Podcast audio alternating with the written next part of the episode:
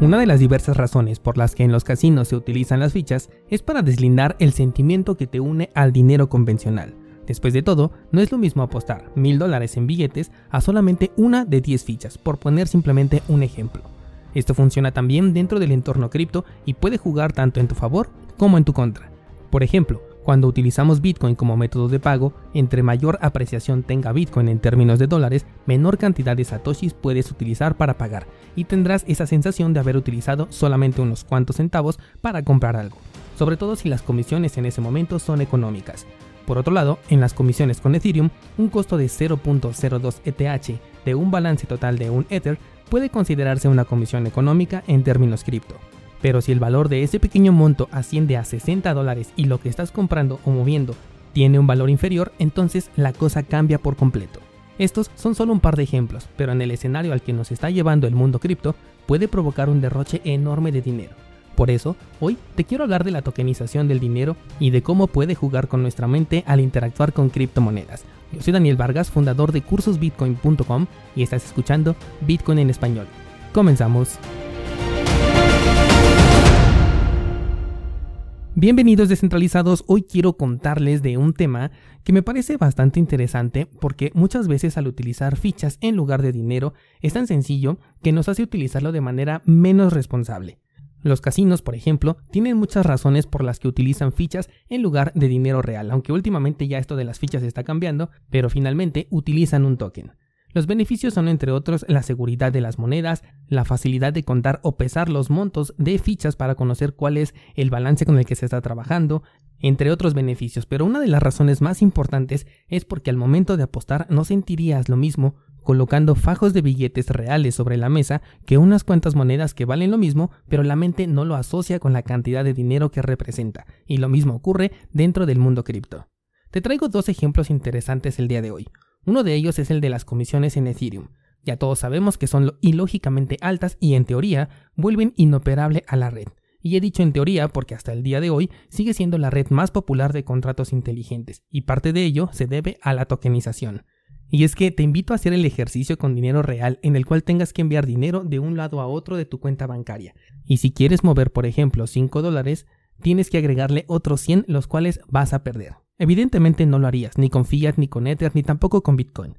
El monto tendría que ser más grande, pero ¿cuánto más grande? Volvamos a tu cuenta bancaria. Imagina que estás en la aplicación de tu banco y ahora quieres mover 3 mil dólares. La banca normalmente te permite mover esta cantidad de manera gratuita, pero en este hipotético caso te costaría también 100 dólares.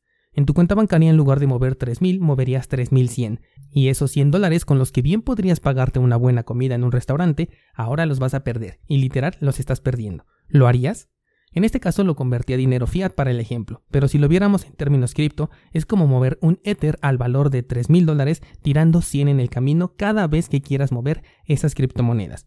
Estamos hablando de que si mueves 30 veces ese dinero, lo terminarías perdiendo todo en puro pago de movimientos de cartera ese dinero desaparecería. ¿Harías esto con tu dinero fiat? Probablemente no, pero con las criptomonedas sí lo hacemos. Y pongo el caso de Ether porque hasta el día de hoy es la moneda más cara en comisiones y además la más utilizada. Por eso los mineros de Ethereum están muy contentos, porque se alimentan de todo el dinero tirado por los usuarios. Y literal es dinero tirado porque no se trata de ninguna inversión, es simplemente el permiso que estás pagando por mover tu propio dinero. Claro, ahí ya podemos pensar en qué fue lo que se hizo con ese dinero, si lo metimos a una DeFi para obtener ganancias, si solamente lo mandaste de una cartera a otra, o si con eso compraste un NFT, cualquier cosa. Pero la pérdida de dinero está implícita y muchas veces nos desprendemos de esta pérdida por el hecho de estar tokenizada, porque no lo haríamos con dinero fiat. Intenta hacerlo en cualquier transacción, incluso ejemplificada. Juega, por ejemplo, Monopoly y paga comisiones por el simple hecho de hacer movimientos con tu dinero y compara lo que significa en el mundo real. Como sabes, hice el experimento hace un par de meses de jugar Axie Infinity. Para ello, por supuesto, se necesita Ether. Y sí, yo sé que Axie da ganancias, pero aparte de la inversión que haces, tiras mucho dinero en el camino producto de las comisiones, y más antes que todavía no había esta interacción con Binance con el token de AXS y el de SLP. Entonces primero tienes que recuperar el dinero tirado y después recuperar la inversión. Y al último ya podrías pensar en ganancias. Y por ejemplo, con lo que ahorita me da Axi, considerando que divido las ganancias por temas de que alguien más está jugando con mi cuenta, me tardaría aproximadamente un mes en recuperar apenas el dinero que he tirado en comisiones. Y todavía ni siquiera comienzo a recuperar la inversión, para lo cual me tardaré más de un año en recuperar. Por supuesto te estoy hablando del precio a como está ahorita el SLP. Si yo holdeo y espero a que valga más, entonces el tiempo se reduce drásticamente.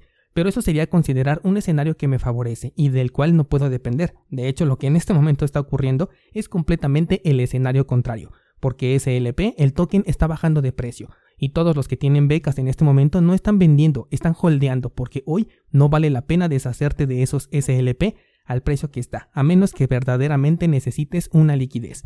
Y he puesto el tema de los criptojuegos porque este es el otro punto del cual te quiero hablar. Estos juegos están al mismo tiempo jugando con nuestra mente también.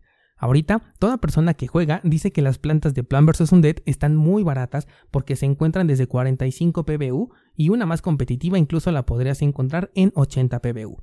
Y sí, comparado a como estaban hace un par de semanas, están muy económicas, pero estamos hablando de 400 u 800 dólares al precio más bajo del token. Hay celulares de gama alta que valen esta cantidad, entonces quieres tener 5 plantas es el equivalente a comprarte 5 celulares, incluso ya podríamos empezar a hablar de una Mac. Muchas veces decimos, ay, las Mac están bien caras, sobre todo aquellos que no somos muy fans de esta marca, pero lo que tenemos en plantas o en Axis es mucho más caro, y podemos pensar, bueno, es que estos juegos nos regresan dinero, pero ¿acaso la Mac no lo hace? De hecho, una Mac puede darte mucho más dinero que una planta. Claro, estoy hablando de trabajar con esta computadora, de crear contenido por el que puedas cobrar, etc. Lo cual suena mucho más aburrido y es ahí donde ganan los juegos, porque ahí decimos me están pagando por jugar y cuando le agregamos la tokenización ya no se siente ese gasto o inversión como le quieras ver. Hace un par de semanas yo les preguntaba en cuántos juegos cripto estaban dispuestos a invertir y la mayoría me respondió que solamente uno. La semana pasada les pregunté en cuántos están participando ahora y la media fue de tres juegos. Yo estoy participando en cuatro, imagínate. Obviamente esto se está haciendo muy popular, tenemos un FOMO enorme y no nos queremos perder de las ganancias que nos están dando estos criptojuegos. Además es bastante divertido, pero hay que tener cuidado porque nos podemos desprender de la cantidad de dinero que estamos arriesgando aquí por el simple hecho de estar tokenizado. Esa diferencia entre algo que es caro y algo que es costoso se distorsiona mucho con la tokenización de activos y nos puede hacer caer en el juego del casino. Recuerda que estos lugares tienen un efecto en el que siempre terminan ganando y los clientes tienen la balanza inclinada en su contra. El casino siempre va a tener una posibilidad mayor de ganar que el jugador. Y decidí hacer este episodio porque la semana pasada caí en cuenta de esto, porque tengo una entrevista esta semana para ver si me aceptan en una mentoría que me interesa bastante. La mentoría me cuesta dos mil dólares el acceso, y duele, o sea, los tengo, los puedo costear incluso sin ningún problema, pero como personalmente vengo eh, desde abajo, o sea, hace unos años no me hubiera podido permitir esta mentoría, todavía me es difícil desprenderme de esa mentalidad que tenía hace unos años. Quizás podríamos llamarle incluso mentalidad de pobreza. Pero después me puse a analizar cómo es que me duele ver ese precio cuando sé que es algo que me va a retornar mucho más dinero y de manera ilimitada y que además no corro ningún riesgo. Es una inversión completamente segura porque siempre he sostenido que la inversión en conocimiento siempre retorna en positivo, con interés compuesto y además sin límites. Pero qué diferente se siente que te digan que cuesta dos mil dólares a que a lo mejor me dijeran que cuesta 0.32 Ethereum y yo decir, ah, bueno, pues si tengo un Ethereum con ninguna dificultad podría yo costearlo, ¿no? Me di cuenta que fue mucho más fácil comprar mis plantas. De hecho, si hago el cálculo, las plantas que tengo en este juego valen más de lo que vale esta mentoría. Los tres Axis que tengo con todo y el dinero que tiré por temas de comisiones valen 150% el valor de la mentoría que quiero tomar. Pero ¿qué pasa? Que al estar tokenizado y además con el FOMO de que vamos a ganar más dinero, ahí estamos participando. Y sí, en muchos casos también estamos ganando, en otros casos estamos perdiendo. Para mí, Axi ha sido una pérdida hasta el momento, pues no he ganado absolutamente nada. Mientras que con las plantas ya recuperé mi inversión y ya estoy cobrando ganancias. Y hablamos de NFT que tienen una utilidad, como en este caso los juegos, pero ¿qué pasa si pensamos en un NFT que es solamente una imagen? Esto lo vamos a platicar de hecho el día miércoles que hagamos nuestra primer charla en Clubhouse. Mañana te voy a dar más información sobre el horario para que estés pendiente y hagamos este experimento que puede resultar muy interesante. No quiero enredarte más con este episodio porque creo que ya se entendió el punto que quiero compartirte. Te invito descentralizado a que analicemos qué tanto FOMO tenemos con estos criptojuegos, qué tanto dinero realmente estamos arriesgando y si nos lo podemos permitir, si ya hemos cubierto las necesidades básicas que realmente nos permiten colocar este juego en la parte más alta del Jenga. Recuerdas que hemos hablado del Jenga, de que todo este sector cripto está colocado uno sobre otro. Bueno, pues yo creo que los tokens NFT, sobre todo estos criptojuegos, están en la parte más alta del Jenga, así que estamos hablando de la parte de mayor riesgo. Te invito a hacer el ejercicio de que cada vez que pagues algo en el mundo real, te desprendas de una cantidad adicional y la metas en un frasco y no lo toques por un tiempo ni lo consideres como parte de tu balance, para que puedas sentir de forma diferente lo que es pagar comisiones. Y yo sé que son escenarios muy distintos por la apreciación, pero considera que no lo será cuando estemos en un mercado alcista a punto de explotar dentro del sector cripto, porque las comisiones que pagues cuando el mercado esté a punto de explotar serán a precio de burbuja y el balance con el que te vas a quedar se va a depreciar a gran velocidad porque todo el mercado cripto eventualmente va a explotar y a depreciarse en algún momento. Así que ahí ya no tendrá tanta diferencia con el dinero fiat e incluso el dinero fiat será entre comillas un poquito más estable al menos durante ese momento que las criptomonedas. Así que en este momento abro el debate para que platiquemos sobre este tema en el grupo de Discord, cursosbitcoin.com diagonal Discord. Espero ver tus comentarios por allá y profundizar más sobre este interesante tema.